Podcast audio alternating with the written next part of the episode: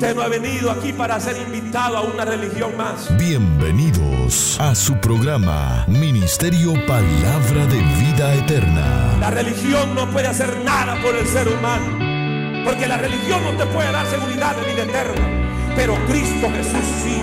Esperamos que este programa sea de mucha bendición para sus vidas. Lo que tiene que hacer es abrir su corazón a Cristo. Recibirlo en su corazón. Con la administración de la palabra, Pastor Juan Interiano.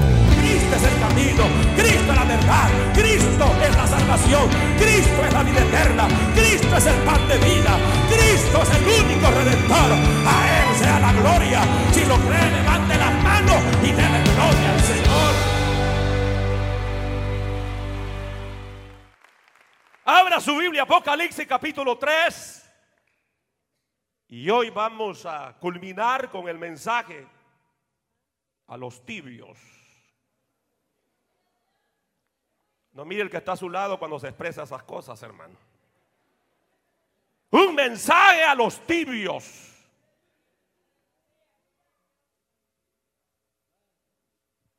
Y vamos a leer toda la carta, aunque en lleno vamos a, a meditar precisamente ya a la altura del versículo 17 en adelante, pero leemos toda la carta que dice, versículo 14, ¿lo tienen? La palabra del Señor la leemos honrando al Padre, al Hijo y al Espíritu Santo y escribe al ángel, o sea, al pastor de la iglesia en la Odisea. He aquí el amén, el testigo fiel y verdadero, el principio, la creación de Dios dice esto. Yo conozco tus obras, que no eres frío ni caliente. Ojalá fuese frío o caliente. Pero por cuanto eres tibio y no frío ni caliente, te vomitaré de mi boca. Porque tú dices, yo soy rico y me he enriquecido y de ninguna cosa tengo necesidad. Mas no sabe que eres un desventurado, miserable, pobre, ciego, desnudo. Por tanto, yo te aconsejo que de mí compres oro refinado en fuego para que sea rico y vestidura blanca para vestirte y que no se descubra la vergüenza de tu desnudez. Claro, este es un mensaje espiritual. Que no se le vea la desnudez, la vergüenza de la desnudez espiritual, como también, hermano, cuídese de cubrirse bien en lo que respecta a la parte física. Y luego que le dice, unge tus ojos con colirio para que veas. Yo reprendo y castigo a todos los que amo. Sé pues celoso y arrepiéntete. He aquí yo estoy a la puerta y llamo. Si alguno oye mi voz y abre la puerta, entraré en él y cenaré con él y él conmigo. Al que venciere, le daré que se siente conmigo en mi trono, así como yo he vencido y me he sentado con mi Padre en su trono. El que tiene oído, oiga lo que el Espíritu dice a las iglesias y este pueblo dice un fuerte amén. Aleluya. Para remembrar, hermanos, solo quiero nuevamente informarle acerca que esta carta tiene un cumplimiento profético.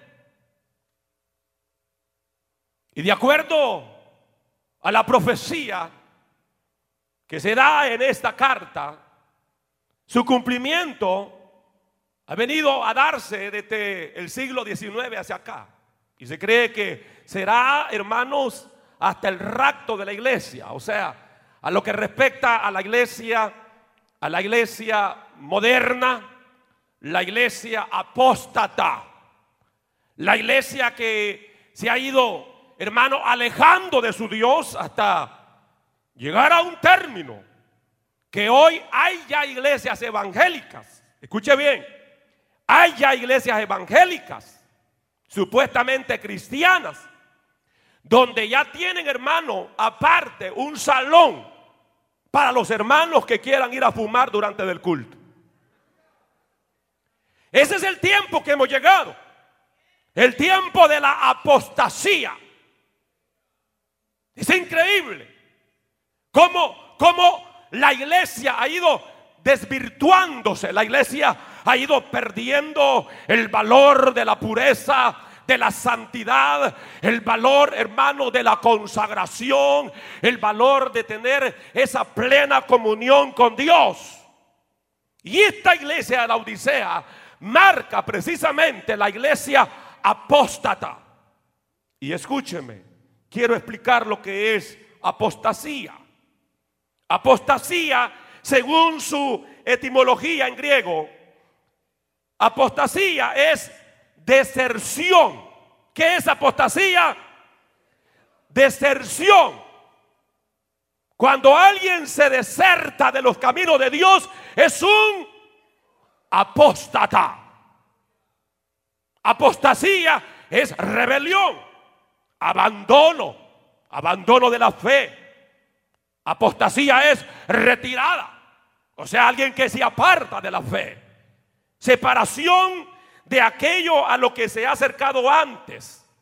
Es así como en el contexto bíblico significa cortar la relación salvadora de uno con Cristo o apartarse de la unión vital con Él y la verdadera fe en Él. ¿Quién es un apóstata? Es alguien que cree, que recibe la palabra, aunque superficialmente la acepta por un tiempo determinado, cree todo con la mente, parte de la carne, pero sin hacerlo algo personal ni parte de su vida. Un apóstata es alguien, hermano, que hasta cierto punto conoce verdades bíblicas, pero que no la aplica a su vida. Estos son los que rechazan la sana doctrina.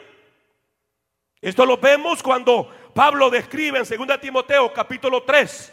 Pablo habla que estos tienen apariencia de piedad. Pedro los describe como, como falsos profetas y maestros, de acuerdo a 2 de Pedro 2.1. Mateo 7.15, Jesús habla de ellos como falsos profetas, que son como lobos vestidos de oveja. Otro ejemplo que encontramos, claro, aparte, hermanos, de todo lo que venimos anunciando, es, por ejemplo, la apostasía, y escúcheme, la apostasía del movimiento emergente, el cual está cambiando su nombre porque muchos pastores alrededor del mundo han criticado este movimiento liderado por Rob Bell y Brian McLaren. Esta falsa doctrina enseña que debemos reinterpretar la Biblia que hay que salirse, dicen ellos, del molde tradicional y que la fe cristiana debe evolucionar de acuerdo a la cultura actual. Ponen mucho énfasis ellos en la ayuda social, lo cual atrae a mucha gente esta congregación, donde pintan casas, construyen aceras, limpian las calles, pero nunca evangelizan nunca predican a Cristo Jesús. Y todo esto es el movimiento de la apostasía, donde el enemigo quiere, hermano, precisamente llevar a la iglesia a desvirtuarla de las verdades eternas. La realidad de las cosas es de que la iglesia no tiene que evolucionar de acuerdo a los cambios culturales la iglesia tiene que actuar de acuerdo a la palabra de Dios. ¿Cuánto lo cree conmigo? De acuerdo a la palabra de Dios. Hoy, hoy hay congregaciones llamada cristiana que te predican el evangelio mezclado con cultura. Esto no se trata de cultura, esto se trata de lo que dijo Cristo, seguir la paz y la santidad sin la cual nadie verá al Señor. No es cuestión de practicar principios culturales, es cuestión de obedecer a aquel que nos amó, aquel que se entregó por nosotros. Alguien puede decir amén. Como dice la iglesia? Y uno, y uno cuando ve, hermano, todo lo que está sucediendo, Esto es para que como creyentes nos afirmemos. Y le voy a decir a aquellos hermanos o amigos que han sentido el llamado de congregarse acá, lo primero que usted tiene que pedir son las doctrinas básicas de este ministerio. Para que usted vea qué lo que se cree acá. ¿En qué predicamos? Porque no todo lo que brilla es oro. Y en el tiempo que estamos viviendo hay que abrir los ojos espirituales. Porque estamos viviendo en tiempo de apostasía, en tiempo de tibieza espiritual, en tiempos, hermanos, donde fácilmente, fácilmente, aún hasta los escogidos serán engañados, dijo Cristo. Otra falsa doctrina que está tomando mucha fuerza últimamente es la que se trata de judaizar a la iglesia. Póngame atención a esto que le voy a enseñar. Judaizar a la iglesia de Cristo. Algo que el apóstol Pablo escribió una carta específica. ¿Cuál fue esa carta? ¿Cuál, cuál fue, hermanos? ¿Cuál fue la carta específica que Pablo escribió para contradecir la doctrina judaizante? ¿No lo saben? Ustedes no leen la Biblia, hermanitos. ¿Qué les pasa? ¿Quién sabe? Por aquí, escuchen. Gálatas. Denle un fuerte aplauso a ese joven. Recién convertido, comparado a muchos de ustedes, viejos, peludos ya. Gálatas, exacto. Pablo escribe una carta para contradecir esa doctrina judaizante. Y así vemos entonces a los cristianos gentiles de Latinoamérica que empiezan a celebrar festividades judías como el Rosh Hashanah. ¿Qué es eso, pastor? No entendió, ¿verdad? Rosh Hashanah, que es precisamente el año del jubileo. Hay muchas iglesias hispanoparlantes celebrando el año del jubileo, que saben de qué se trata, y utilizan atuendos judíos. Conocí a un indio peruano con su gorrito de judío. ¿Ah? Atuendo judío. Que te dicen, mire, mire, aquí está este pedazo de tela. Y aquí hay algunos misterios escritos en hebreos. Para que Dios escuche su oración, compre este pedazo de tela. Ya les cayó, hermanitos. ¿Ah? Porque dicen es la forma como Dios te va a escuchar tus oraciones. Mire, usted puede tener la túnica hebrea que sea, el manto hebreo que sea. Usted puede tener todos los atuendos judíos que sea. Si, su corazón está torcido, si su corazón está lleno de culebra, de serpiente, eso no sirve para nada. Aquí lo que necesitamos es obedecer a Dios, sobre todo a Masojalaya. Vine a predicarle a alguien en este lugar. Pero como a la gente le gustan las cosas fáciles. ¿ah? Y está bien lo que son judíos. La forma de ellos. Pero, pero ¿qué es lo que sucede? Que ahora muchas iglesias evangélicas, hispanas, están en eso. Festividades judías. Música judía.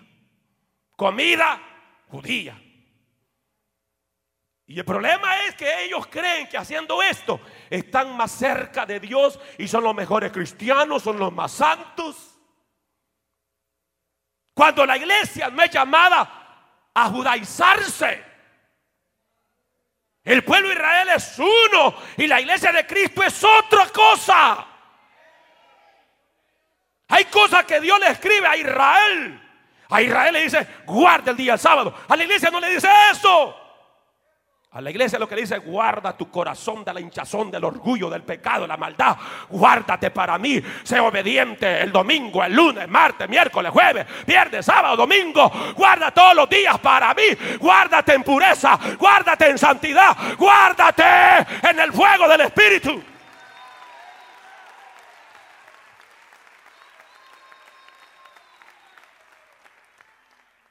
Bueno, aquí hubo una familia, linda familia, y comenzaron a estudiar por internet y encontraron esta religión mesiánica, los judaizantes, donde y allí no se habla de Jesús como Jesucristo, no tiene que ser Yeshua Shamashiach. Tenés que hablar en hebreo. Tenés que comprar la Biblia en hebreo. Y predicar en hebreo. Enseñar en hebreo. Que esa es la forma correcta de predicar. Si miren hermanos, si apenas entendemos un poquito el castellano, hombre.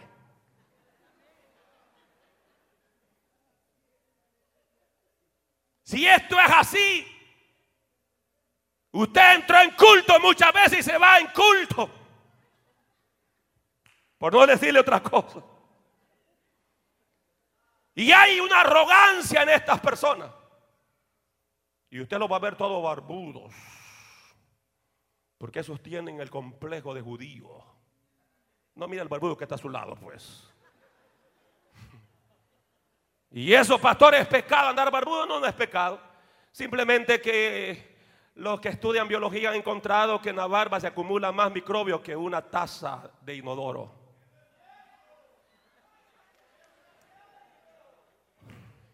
Ese gusto suyo, hermana. Yo se lo dejo a usted. Resurarse es parte de higiene. ¿Por qué cuando alguien va a la cárcel lo primero que hacen es rasparle la cabeza? Parte de la higiene. No estoy diciendo que es doctrina. Resurarte tu barba es parte de higiene. Pero déjalo ahí. Porque ya están algunos enojados, algunos barbudos aquí. Pero le estoy hablando de que estos judaizantes tienden, hermano. Yo digo, este está loco. Si este es indio puro guatemalteco. Si este es indio mexicano, San Diego es este, hombre, el indio Diego. Y que esa complejidad. Aquí no se trata de parecernos a los judíos. Aquí no se trata de ser judaizante. Aquí se trata de obedecer a Cristo, de guardar su palabra, de vivir para Él, de serle fiel a Él. Aleluya.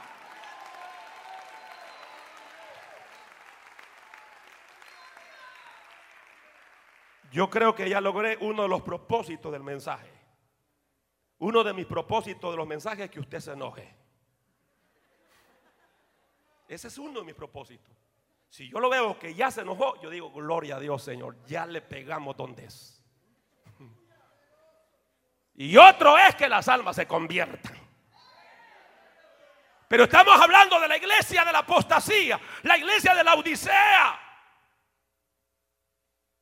Pastor, ¿y de, qué se agarra usted todo lo que está explicando? Bueno, mire, mire, mire, mire el versículo 17 lo que hemos leído. Porque tú dices, yo soy rico, me he enriquecido, de ninguna cosa tengo necesidad. Y no sabes que eres un desventurado, miserable, pobre, ciego, desnudo. ¿Cuál es la última, hermano? Eh, podría decir el aspecto que voy a señalar de, lo, de la apostasía. Hermanos, aquí habla la apostasía de la iglesia moderna, la falsa doctrina de la prosperidad económica. Donde el énfasis de la predicación de ese pastor solo es da dinero y Dios te va a bendecir. Da dinero y da dinero y da dinero y serás bendecido y serás próspero. ¿Y sabes qué? ¿Y qué importa la vida eterna? Aquí hay que disfrutar la vida. ¿Han escuchado ustedes esos entre comillas, evangelios. ¿Ah? Pero mire cómo Dios confronta a la iglesia tibia, moderna, apóstata. Dice, tú dices, yo soy rico y me he enriquecido. Y la verdad que esta iglesia tenía dinero, hermano. Era una iglesia que tenía, tenía dinero. Tenían, tenían muchas posesiones materiales.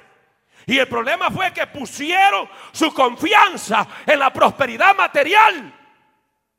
Era una iglesia de lujo externo. Era una iglesia, hermano, sí, sí, que mostraba esa grandeza material. Pero cuando el Señor la ve, la ve desnuda, la ve pobre, la ve miserable. Porque usted puede tener los mejores carros, las mejores casas, puede tener las mejores propiedades, las mejores vestimentas. Pero si usted está tibio espiritualmente, usted es un desgraciado, usted es un desventurado, usted es un miserable. La iglesia grita, amén.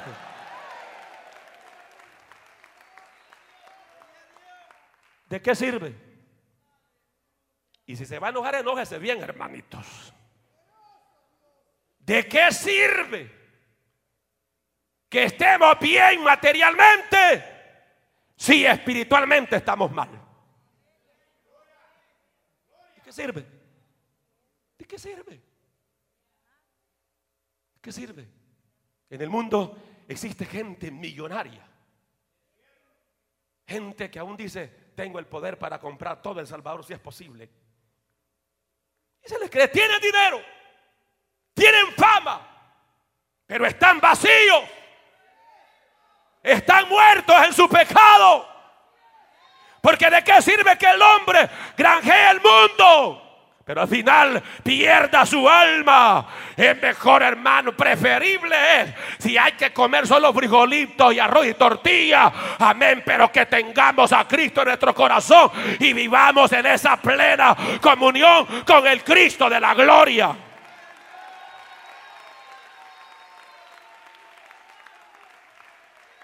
Pastor, usted me está predicando que la miseria, la miseria es para mí que la miseria es la forma de consagrar. Yo no estoy diciendo eso. Porque Dios bendice. ¿Cuánto creen que Dios bendice?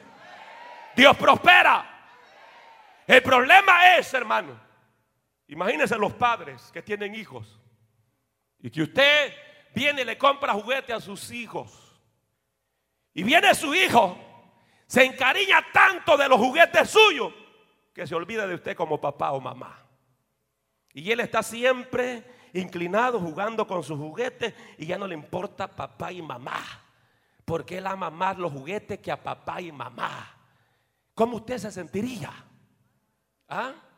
Y así pasa muchas veces en lo espiritual. Dios te bendice y Dios te da una buena casa, te da buenos autos, te da un buen ahorro en el banco. Pero usted comienza a ver todas esas cosas como prioridad y se olvida de la fuente de la vida que es Dios. Y Dios dice, este hijo es malagradecido porque está amando más los juguetes que yo le he dado que a mí mismo. No, hermano, si Dios te bendice, no apartes tu mirada del actor y consumador de la fe.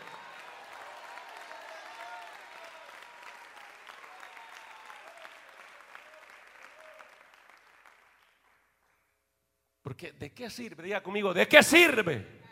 Las riquezas materiales. Si estamos pobres espiritualmente. ¿Ah? ¿De qué sirve? Lo espiritual es importante en el ser humano. Esa iglesia mostraba un éxito. Sí era exitosa en lo material pero fracasada en lo espiritual. Y el éxito real es hacer la voluntad de Dios sin importar las consecuencias. Esa gente que murió hace poco, esa gente que los asesinaron solo por confesar que eran cristianos, esa gente murieron en éxito. Porque eso es el éxito hacer la voluntad de Dios. Por eso Cristo, aunque no quería morir en la cruz del Calvario por nosotros, pero dijo, Padre, que no se haga como, como yo quiero, sino de acuerdo a tu voluntad. Y por eso fue que Cristo triunfó sobre el diablo, sobre los demonios, sobre la enfermedad, sobre el pecado, porque Él, Él, Él se sometió a la voluntad del Padre. Alguien me está escuchando en este lugar. Sí, pero tuvo que morir. Consecuencia de hacer la voluntad de Dios. Habrá momentos que hacer la voluntad de Dios te va a ser difícil y van a haber consecuencias y te van a maltratar y te van a pisotear y te van a criticar y se van a burlar de ti. No importa, el éxito está cuando obedecemos al Dios de los cielos. El éxito, el éxito está cuando hacemos la voluntad de Dios. La voluntad de Dios dije.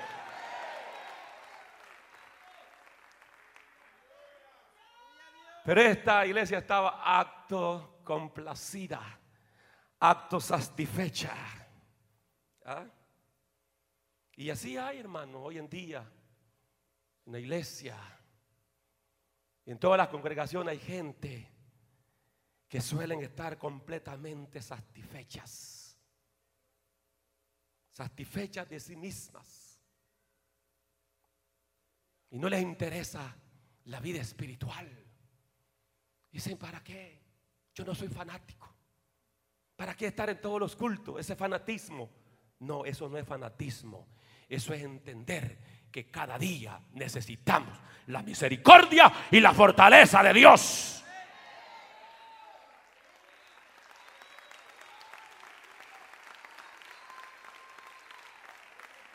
Y los tibios están satisfechos. Porque cuando usted está en el fuego del Espíritu, usted quiere más de Dios. Y usted anhela más de Dios. Y usted no puede vivir separado de Dios. Pero el tibio se acomoda y está satisfecho consigo mismo. Pero no con los demás. El tibio siempre está viendo los defectos de otros. Los errores de otros. Los descuidos de otros. ¿Sabe qué? Quite la mirada de otro y ponga su mirada introspectivamente. Vea su corazón como está delante del Señor. Píase cómo está. Pero esta iglesia decía, de ninguna cosa tengo necesidad.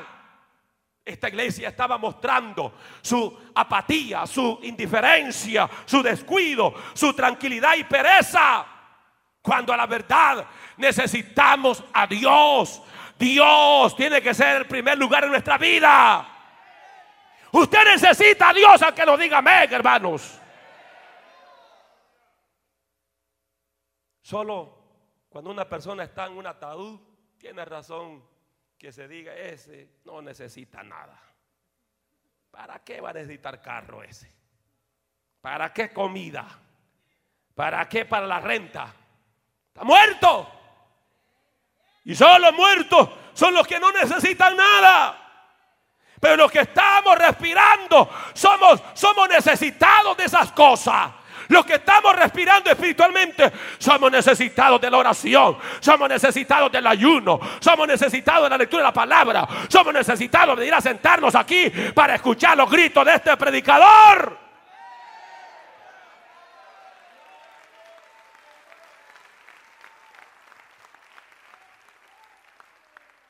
Solo los muertos espirituales no necesitan nada. Y el Señor le dice, y no sabes que tú eres un desventurado. No sabes, no sabes. Está el Señor refutando, hermano, esta iglesia. Y le está diciendo, eres ignorante.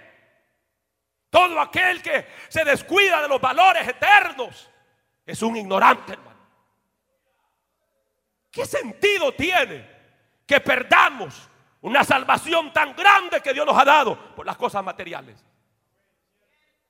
Y en el tiempo que estamos viviendo es insensato vivir alejado de Dios. ¿Cómo que usted hoy, hoy se va a alejar de Dios? ¿Cómo es que hoy se va a apartar de Dios? ¿Cómo es que hoy usted va a abrazar la tibieza? ¿Sabe qué? El Señor viene ya por su iglesia. El Señor viene ya por su pueblo. El rapto de la iglesia está por suceder. Por lo tanto, tenemos que estar fervientes en el Espíritu. ¿Cuánto lo creen conmigo? La ignorancia viene cuando no queremos ver nuestro estado espiritual. ¿Cómo está usted? ¿Cómo está? Véame acá pues. ¿Cómo está usted? ¿Cómo está delante del Señor? ¿Está firme en los caminos de Dios? O vive como la India María que no es de aquí ni de allá. ¿Cómo está su relación con Dios? ¿Cómo está? Les pregunto. ¿Están bien? Solo tres. Y los demás caídos, tibios. ¿Cómo están ustedes? Si hoy mismo suena la trompeta, ustedes se van con el Señor. usted tiene que ver el caos espiritual que hay en usted. Y debe culpar a otros. Usted vea su estado espiritual. El Señor le dice, tú eres un desventurado. Iglesia, eres desgraciada, le dice el Señor. Hermanos, cuando Dios mira al ser humano, cuando Dios ve al ser humano desde el punto de vista de eternidad, espiritualmente hablando, el Señor ve al ser humano como, como qué? Como un desventurado. Así lo ve. Lo ve miserable, dice acá. El Señor está diciendo, iglesia, eres digna de misericordia digna de la bondad. Está desamparado. Pero esta iglesia, en lo exterior, hermano, todo parecía bien. Estaba complacida, tenía riquezas, pero su alma era tal que si fuese posible verla con los ojos humanos, toda persona se asustaría. Si ahorita mismo Dios nos dio el privilegio de vernos cómo está nuestra alma. ¿Ah? ¿Cuál, sería el reflejo de su alma, hermanos? ¿Cuál sería? ¿Será que es una alma que ya está lavada por la sangre de Cristo? ¿Será que es una alma que, que, ahora vive la santidad y que las emociones son santas? Como David dijo, como el siervo brama por las corrientes de las aguas, así clama por ti, oh Dios, el alma mía. Mi alma tiene sed del Dios vivo. Esas son las emociones santas. Cuando usted tiene su alma redimida, lo que usted anhela es lo de Dios. Lo que usted quiere es lo de Dios. Dije. ¿Cuánto lo creen conmigo? Espiritualmente esta iglesia estaba pobre. Diga conmigo, pobre. Y así están los tibios pobres espiritualmente. Pero el Señor, el Señor les va dando la característica de estos tibios, cómo están espiritualmente. Desventurados, ignorantes, pobres espiritualmente, ciegos, ciegos. Mira hermano, eso, eso de, de perder la visión es lo más trágico para un ser humano. Pero lo más terrible no es la ceguera física, es la ceguera espiritual.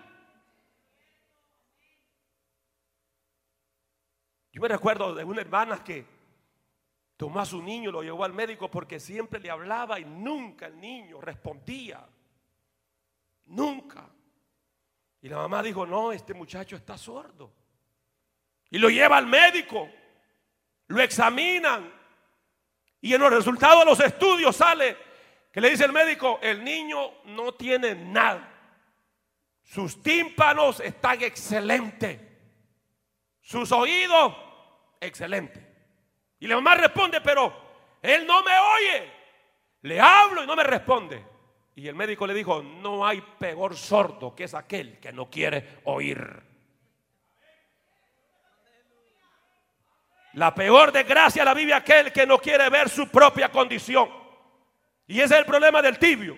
El tibio cree que está bien cuando está mal. Pero qué bueno es que nosotros seamos sinceros con Dios.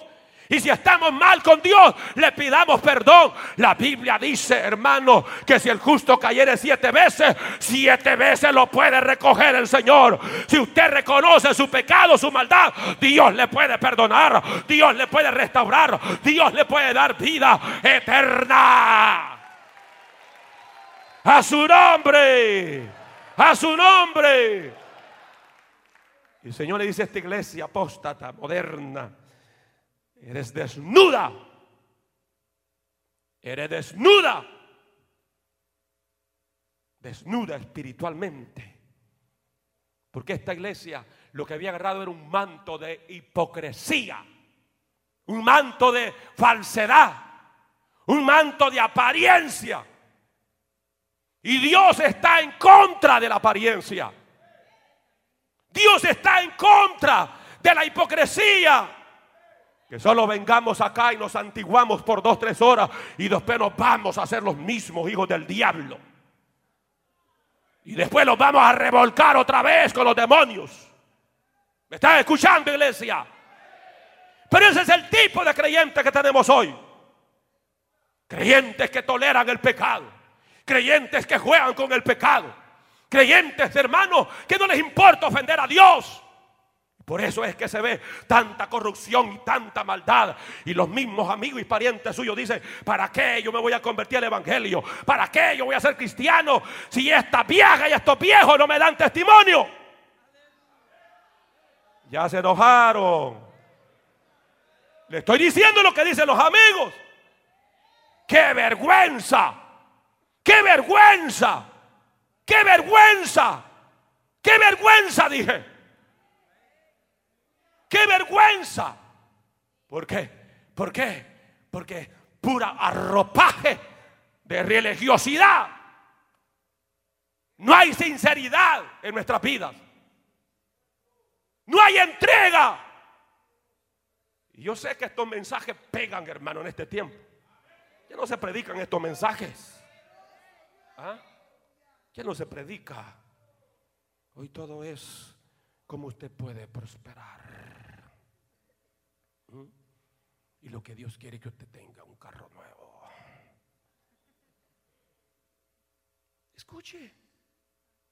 Canales de televisión con programas que nunca se ataque el pecado. Porque ese es el astre que hay hoy en la predicación, hermano. De ciertos predicadores que solo es complacerse con la audiencia. Pablo dijo, si yo les agradara a ustedes, dejaría, dijo Pablo, dejaría de ser siervo de Dios. El día que ustedes vean un pastor que se está congraciando con la iglesia, dejó de ser siervo de Dios. Porque aquí no se trata de congraciarse. Y aquí no se trata de que usted venga, pastor, quiero que me predique así, así, así. Váyase al diablo. Aquí se le va a predicar la palabra. Aquí se le va a decir la palabra.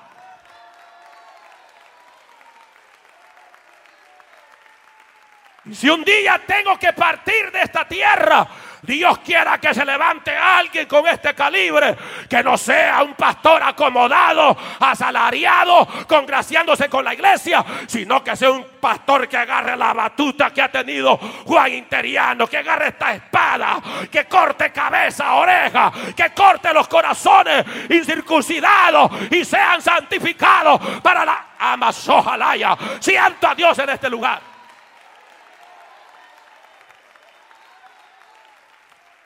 No, pero que su estilo es su estilo. Dejémoslo de cuento. Usted predique la palabra y se acabó. Estoy bravo con los predicadores.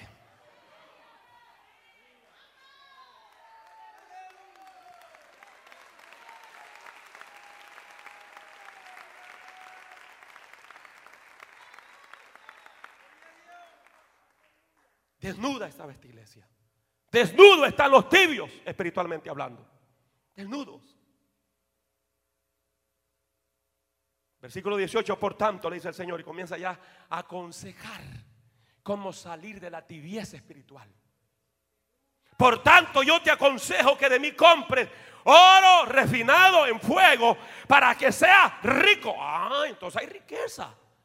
En Cristo hay riqueza, hermano. Pero no esa riqueza avaricienta que los predicadores presentan hoy. Hoy todo el mundo, hermano, ofrenda y diezma esperando que Dios lo haga millonario.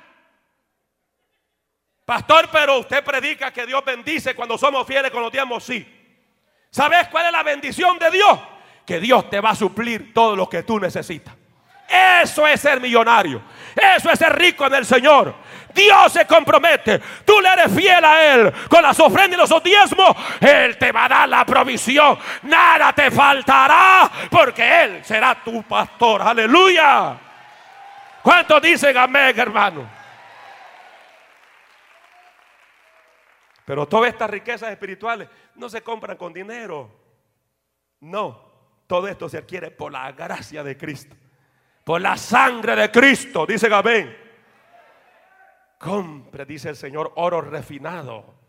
¿Cuál es el oro de Dios? La fe. La fe. La fe es lo que nos enriquece espiritualmente. ¿Sabe por qué no estamos congregando este día? Porque tenemos fe en Dios. ¿Cuántos tienen fe en Dios?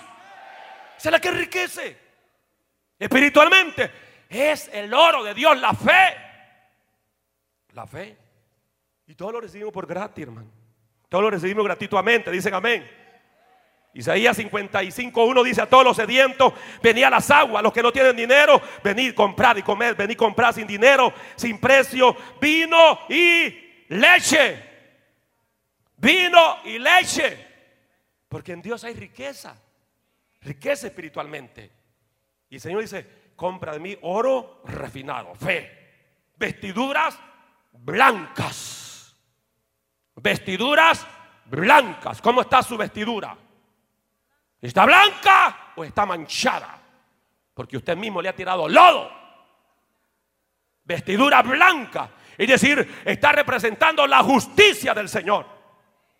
Esto significa que hemos sido perdonados de nuestros pecados por la sangre de Cristo y lo hemos obtenido porque pusimos nuestra fe en ese bendito sacrificio. Habrá alguien lavado por esa sangre.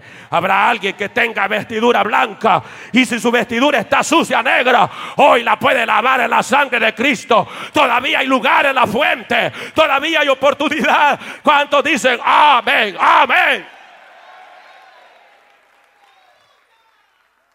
Para que no se descubra la vergüenza de tu desnudez esa condición, dice el Señor, arruinada, esa conducta pecadora desvergonzada de la persona. ¿Cómo es posible que siendo cristiano vamos a seguir actuando como los mundanos, hermano? Mira, hay creyentes, hasta pastores dicen, no, si eso de Halloween no es malo. Si yo mismo salgo al triqui, triqui, triqui. Bien intricados se van a ir al infierno. Y usted va a ver que iglesia llamada cristiana ya tienen grandes calabazas ya. Y ya con los ojos y la boca y la vela que le ponen en el centro. ¿Ah? Porque hoy, hoy nada es malo, hermano. Hoy nada es malo. No, lo que pasa es que estos pastores de la vieja guardia, tipo Juan Interiano, son, son muy radicales, son legalistas. Esa gente fanática. ¿Qué malo va a hacer? Vista a su hijo. ¿De, de, qué? De diablo, de demonio. No dice usted, como yo soy cristiano, lo voy a vestir de ángel. ¿Ah? Y como dije el domingo pasado, ¿para qué va a comprar máscara suficiente con la que ya anda, hombre? ¿Ya?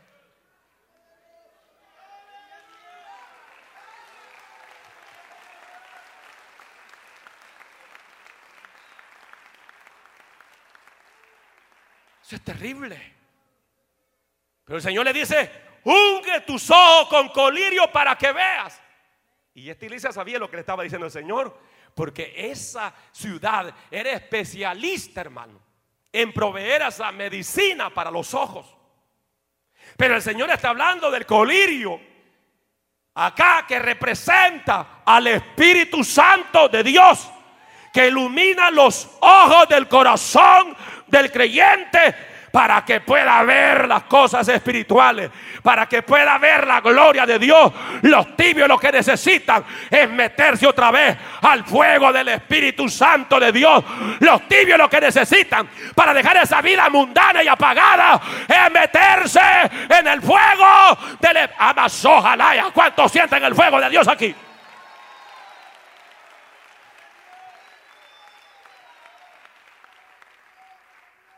El creyente que menosprecia al Espíritu Santo Es un creyente que hace lo harto frito al diablo, hermanos. ¿Cuántos conmigo pueden decir Espíritu Santo? ¿Cuántos pueden decirlo fuerte? Espíritu Santo, te necesito. Lléname de tu fuego santo. Lléname de tu pureza. Lléname de tu santidad. Cosas que se rezagan en el corazón. Maquinaciones, malos pensamientos, iniquidades que necesitan ser consumidas por el fuego del Espíritu Santo. Por eso el Señor recomienda a los tibios que se vuelvan al Espíritu Santo de Dios. Ustedes que en otro tiempo predicaban, daban testimonio de Cristo, hablaban en otras lenguas, se consagraban para Dios. ¿Sabe por qué hoy está desgraciado, desventurado, miserable, desnudo? Porque ha dejado las virtudes del Espíritu Santo de Dios. Pero hoy el Espíritu Santo te llama. El Espíritu Santo te dice, hijo, yo quiero restituir tu vida. Yo quiero restaurar tu vida. Yo quiero levantar tu vida. Alguien puede levantar las manos y dar gloria a su nombre en este lugar.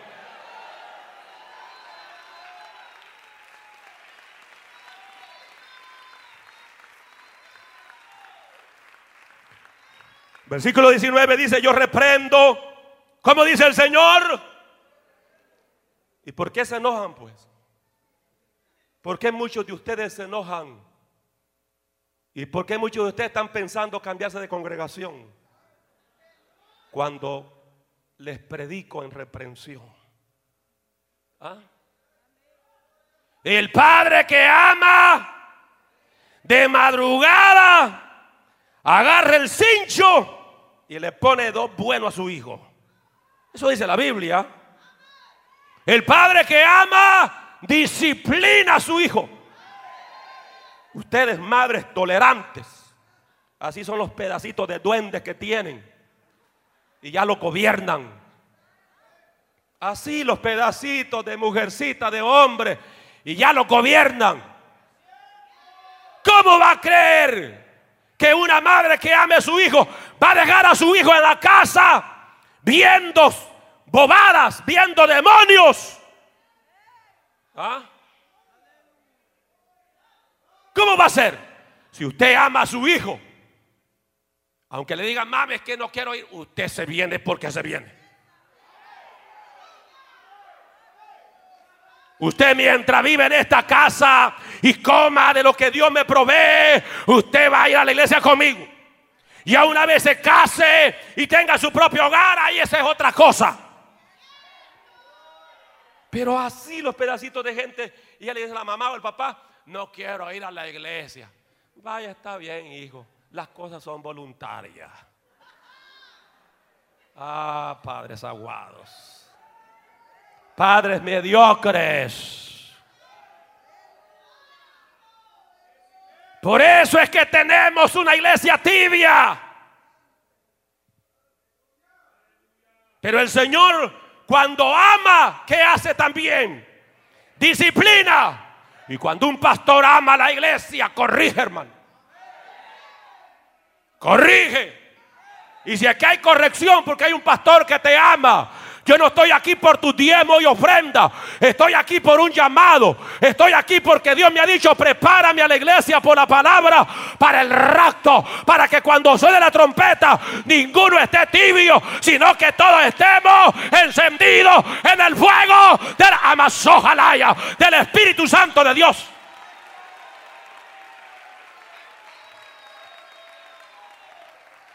Así es que aquí no hay tiempo para mensajes ñe, ñe, ñe, ñe, ñe.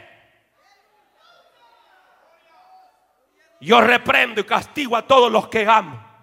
Sé pues celoso y arrepiéntete. Ahí está la salida ya para los tibios. La iglesia apóstata, la iglesia moderna de este tiempo de emergencia necesita, ¿qué necesita? Arrepentimiento. Pues ya no se predica eso, hermano. Si hay iglesias que ya los pastores le prohíben a los predicadores, hermano, si me va a predicar, no me predique de pecado, no me predique del infierno, no me predique arrepentimiento. ¿Y qué quiere que le prediquemos? ¿Ah? La iglesia ha entrado en rebelión con su Dios. Hoy más que nunca la iglesia se ha ido apartando, hermano. Hoy hace poco vino un pastor del Salvador. Yo tuve una actividad predicando y él llegó y dijo, hermano, me he decepcionado con la iglesia evangélica en los Estados Unidos. Llorando lo dijo este hombre. Es una iglesia apóstata, una iglesia moderna, una iglesia, una iglesia mundana, una iglesia impía, una iglesia que no ora, una iglesia que no se congrega, una iglesia tibia. Y ese es el tipo de iglesia hoy en día. Hoy cuesta hallar una iglesia ceñida, hermano. Hoy cuesta hallar creyentes comprometidos por la causa del Señor. ¿Ah? Pero Dios llama a los tibios al arrepentimiento. Y que dejen ya de seguir esas fábulas inventadas, cuentos de vieja. Porque eso es lo que la, la iglesia quiere. Y entre más el predicador es bien elocuente y está usando los mantos de la oratoria, de la filosofía. ¿ah? Y entre más agarra el pañuelito. Como le venía diciendo, hermanos.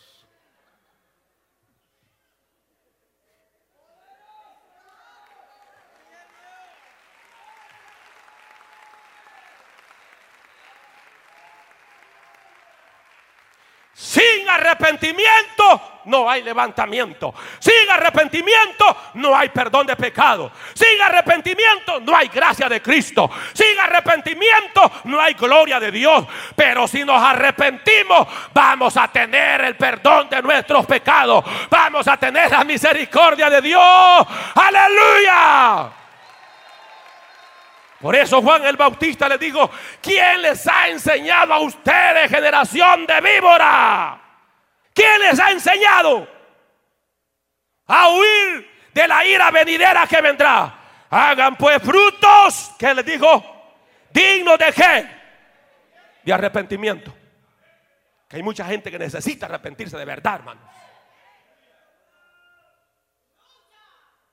Para que usted no sea un tibio para que usted no sea un arruinado pecador, necesita arrepentirse de sus pecados. Y es que los tengo que confesar a mí. No. La Biblia no dice que hay que confesarnos con un hombre. La Biblia dice que tenemos que confesar nuestros pecados a Cristo. Por eso cuando alguien reconcilia, yo no voy de loco, hermano, ¿y con quién se acostó? A mí qué me importa. No, a mí lo que me interesa es que usted se arrepienta de corazón.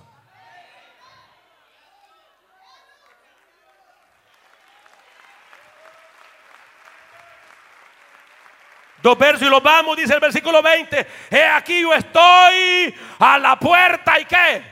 Y llamo, si alguno oye mi voz y abre la puerta, entraré a él, cenaré con él y él conmigo. Mira hermano, los tibios, ¿a dónde tenían a Cristo? Fuera de la iglesia. ¿Ah? Así hay muchas congregaciones que a Cristo lo tienen fuera. Por su tibieza, por su apatía, por su indiferencia, por su descuido espiritual. Tienen a Cristo fuera. Sí, pero hay mucha bulla dentro de la congregación. Sí.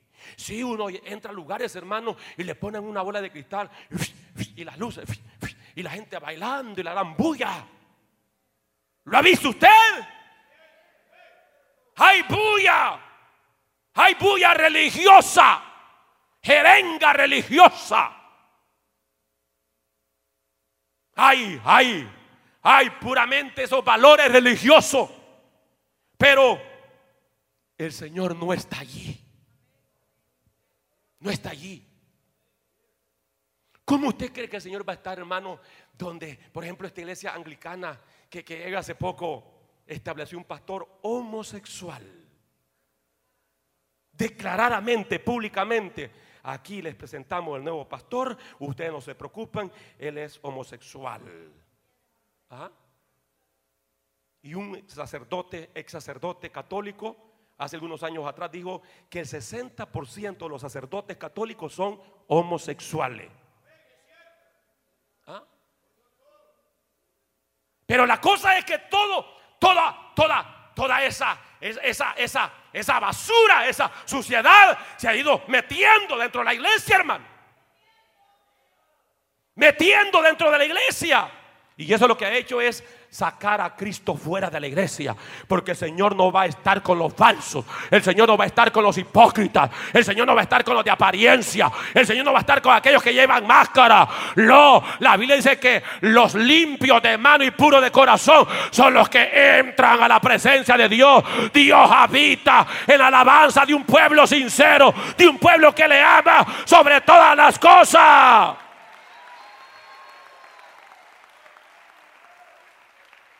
Hoy las llamadas iglesias cristianas son más discotecas que iglesia. Terrible lo que estamos viviendo, hermano. Cristo es la puerta, pero la iglesia de los tibios ha erigido otra puerta. Tremendo lo que estamos viviendo. Apostasía mundanalidad. Una iglesia que ha dejado lo de Dios por ir en pos de lo contrario. Y yo sé, me van a tildar a muchos de ustedes. Sí, el pastor integrando legalista. Yo pensé que ya había cambiado. No se trata de legalismo. Se trata de lo que Dios dice en su palabra.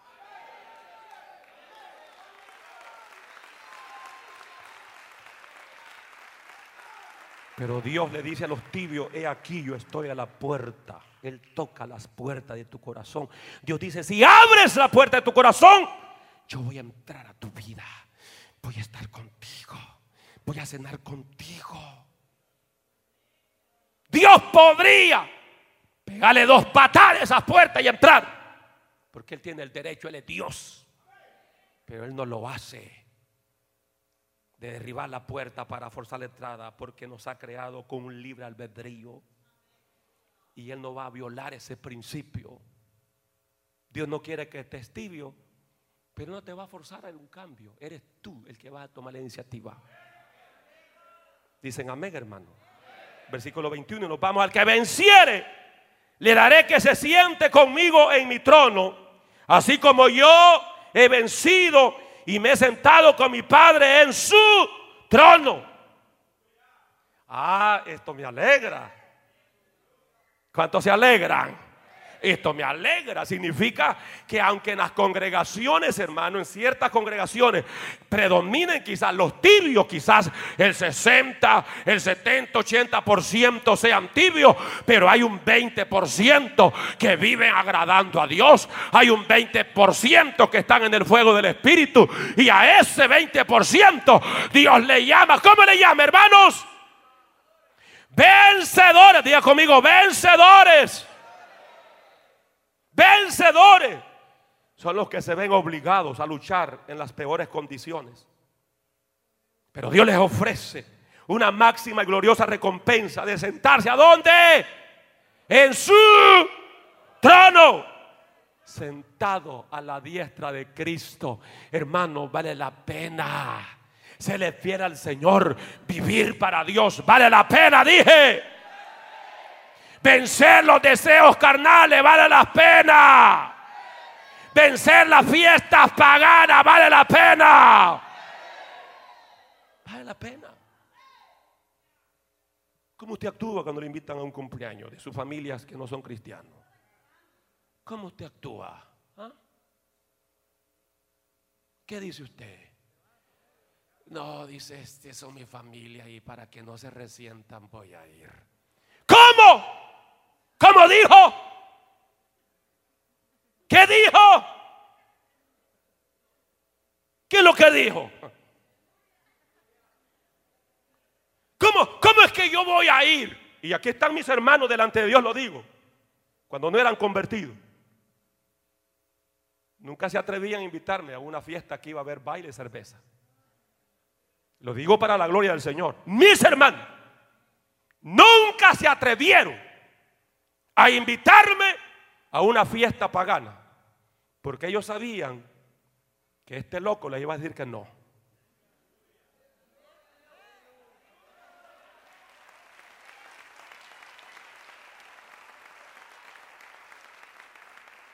Y si me invitaban para compartir como familia, ellos sabían que tenían que deshacerse de Budweiser, de Heineken, del espíritu de caña, del espíritu del diablo. ¿Ah? Cuando tú te das a respetar, te respetan. ¿Sabes por qué? ¿Sabes por qué te invitan todavía a tu familia a las fiestas paganas? Porque saben que tú no eres nada. Eso es todo. Eso es todo. Ni te invitaron. Y ya llega, aunque no me invitaron, pero aquí estoy. Como soy creyente, yo no guardo rencor. ¿Ah? Y ya comienzan a poner las grandes musiconas, hermano. La cucaracha, la cucaracha. Y ya usted bailando la cucaracha, pues. Hermano. Y dice que es hermano. Y dice que es hermano. Y celebrando Halloween. Y dice que es hermano. Y celebrando la supuesta Navidad. Que la gente ni sabe que es Navidad. Y dice que es hermano celebrando baby shower. Y dice que es hermano celebrando fiesta rosa. Y dice que es hermano hartándose la basura del diablo. No, no, tenemos que ser vencedores en Cristo Jesús. Tenemos que vencer la carne, tenemos que vencer las festividades paganas, tenemos...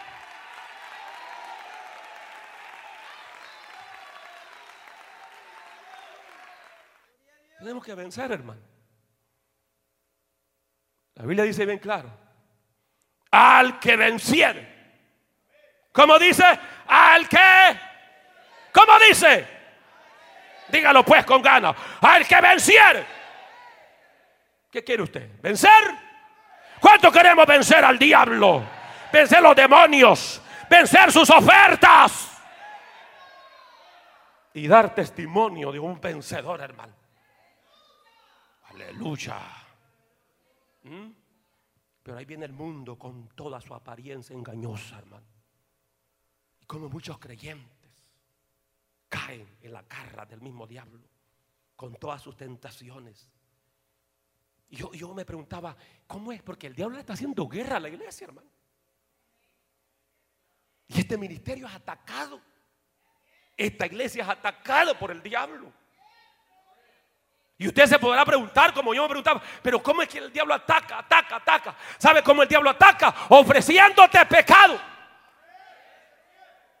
Esa es, la arma del diablo. Ofreciéndote pecado y pecado y pecado y pecado y pecado y pecado. Pero cuando usted está en el fuego del Espíritu, dice no pecado, no a la maldad, no a los placeres, no a las fiestas mundanas, sino sí a Cristo, sí a la gloria de Dios, sí al poder de Dios, sí a la unción. Amazojalaya. Alguien puede alabar a Dios en este lugar. Jesús venció. Y si Jesús venció, nosotros podemos vencer. Si Jesús venció, nuestro amado Salvador, también usted puede vencer. ¿Cuántos creen que podemos vencer? Podemos vencer. Porque aún en la iglesia tibia hay vencedores. Hay, como dije, pueden haber vencedores. Pueden haber vencedores. ¿Qué tú crees que tu pastor desea? Que usted sea un qué? Un vencedor. Entonces estos mensajes, ese es el objetivo. Porque hay gente que dice, es que el pastor interior le gusta cortar cabeza. Le gusta machetearme todo. Y todo apaleado me voy. Como que me ha visto que soy chucho. ¿Ah? No, lo que pasa es que yo quiero que usted sea un vencedor. Lo que yo quiero es que usted sea un creyente firme, sólido. Un creyente que le dice no a las ofertas del pecado, del mundo. Ese es el tipo de creyente. Y Dios dice, hey, me agrada esa visión. El que tiene oído, oiga lo que el Espíritu le dice a las iglesias. Vamos a estar de pie y vamos a orar a Dios.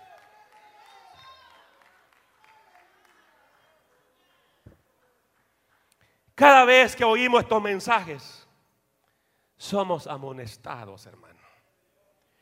La carne se resiente. Nadie se mueva pues de su lugar. Cuidado. Se mueva. Si alguien se mueve, siéntelo. Porque es el momento de operación divina. Pero la realidad es, hermano, que cada vez que oímos estos mensajes, somos amonestados. Así lo siento yo. ¿Cuántos lo sienten así, hermano? ¿Cuántos nos hemos sentido amonestados? Todos. Que no levanta la mano porque no es sincero. ¿Mm? Pero este mensaje es un mensaje saludable. Es un mensaje que te hiere y se profundiza. Y tú sientes que va entrando dentro de tu ser como un gato que te va aruñando todo el esófago. Pero a la misma vez este mensaje te trae salud. Dicen amén, hermano. Y estas son las exhortaciones que necesitamos hoy en día para volvernos a Dios. Y bien haremos en tomar en cuenta lo que Dios nos exhorta hoy. El Espíritu Santo te dice, vuélvete, vuélvete a Cristo, vuélvete a la cruz. Se te ha olvidado la fuente de vida. El Espíritu Santo te dice, vuélvete. Yo no te quiero así apartado. Yo no te quiero frío. No te quiero tibio. Hoy Dios te dice, volveos a mí y yo me volveré a vosotros. Rápidamente, ¿dónde están aquellas personas? La iglesia levanta su mano al cielo y oramos a nuestro Padre. Y mientras la iglesia ora, ¿dónde están aquellas vidas que conscientemente saben que se han alejado de? No te estoy diciendo de la iglesia, te estoy diciendo del Señor. Hoy tú puedes volver a los brazos de amor de misericordia. Hoy tú puedes restaurar tu vida. Hoy tú puedes empezar una vida diferente. Las personas que van a reconciliar o aceptar, el llamado está en pie. Está en pie en esta hora. Está en pie. Hoy puedes decirle, Señor, confieso a ti todos mis pecados y públicamente me arrepiento de ellos. Cristo dijo, si no os arrepentís, todos perecerán. Todos perecerán. Todos perecerán. Todos perecerán. ¿Dónde está la primer vida? ¿Dónde está el primer valiente que dice, voy a renunciar a esa vida de tibieza espiritual. ¿Habrá alguien? ¿O va a continuar así? Le aconsejo, mejor vuelva hacia Dios. Vuelva hacia Dios. Mejor humíllese a Dios. Estamos viviendo en tiempos peligrosos, tiempos finales tiempo decisivo. No podemos jugar más con nuestra alma. Una de las cosas de este ministerio es que no juega con tu conciencia, con tu alma. Te predicamos la palabra tal como está.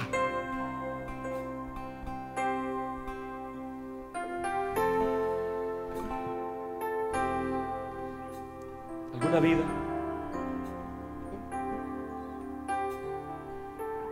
Joven, caballero, señorita, Dios le está llamando en esta hora.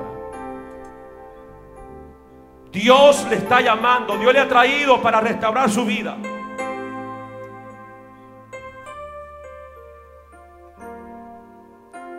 Vamos a orar a nuestro Padre Celestial, hermano.